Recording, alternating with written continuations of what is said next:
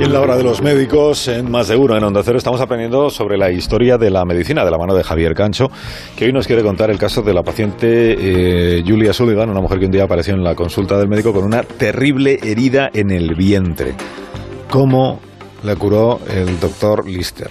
Atentos a Historia de hoy con Javier Cancho. Hubo una batalla en la penúltima centuria, una batalla entre la razón y la superstición. Por entonces el anatomista era como un explorador, con la disección indagaba en el difunto cuerpo humano tratando de descubrir secretos para los vivos. Y en esa batalla había bajas inesperadas por la presencia constante de la infección. En los libros de medicina quedó registro de la advertencia que hacía un tipo llamado William Tennant, profesor en la Universidad de Glasgow. Mr. Tennant solía advertir a sus jóvenes aprendices diciéndoles que cada semestre alguien pagaba el tributo de su propia vida diseccionando cadáveres. Pequeña herida junto a una uña, un mínimo corte con un instrumento quirúrgico eran una vía directa a la infección previa a una muerte prematura en la profesión médica. También unos cuantos aprendices fallecieron contagiados por las enfermedades que previamente habían matado a los muertos en los que estaban indagando. Aquellos pioneros de la medicina tenían valor y vocación. Tengan en cuenta que los encargados de las sabandijas en un hospital, es decir, los que eliminaban los piojos de los colchones, cobraban más dinero que los cirujanos. Pero siendo difícil ser médico, resultaba más comprometido ser paciente.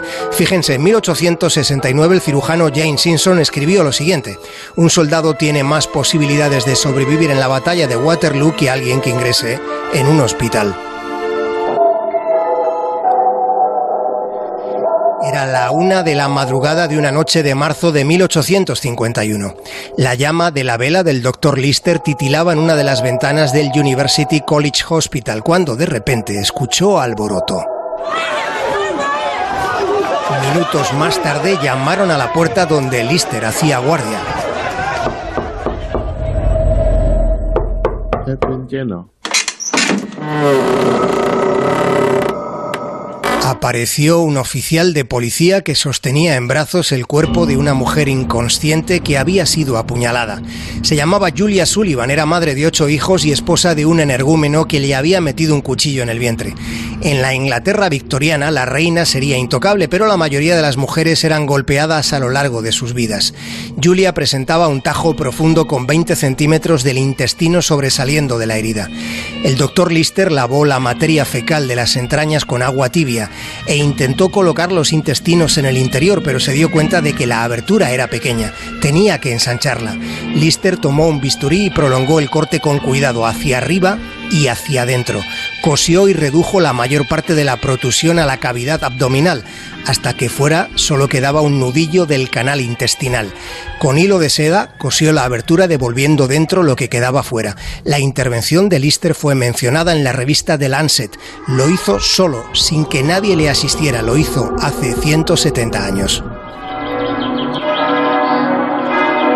Y la paciente se fue recuperando recibiendo una dosis regular de opio, que entonces era lo que se daba incluso hasta la infancia.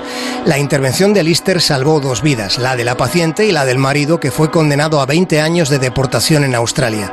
Si ella hubiera muerto, a él le habrían colgado. En la Inglaterra victoriana hubo un tiempo en el que siete de cada ocho varones encontrados culpables eran deportados, algunos tan jóvenes como niños de nueve años y otros tan viejos como octogenarios. Los eran enviados primero a cárceles flotantes de horrendas condiciones. Dentro de jaulas las camisas de los presos tenían tantos parásitos que parecían haberlas rociado de pimienta. Con frecuencia a bordo había brotes de cólera.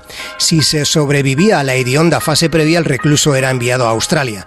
Uno de cada tres moría en el viaje que podía durar hasta ocho meses. Se desconoce qué pasó con el marido de Julia Sullivan. Tampoco nos importa demasiado.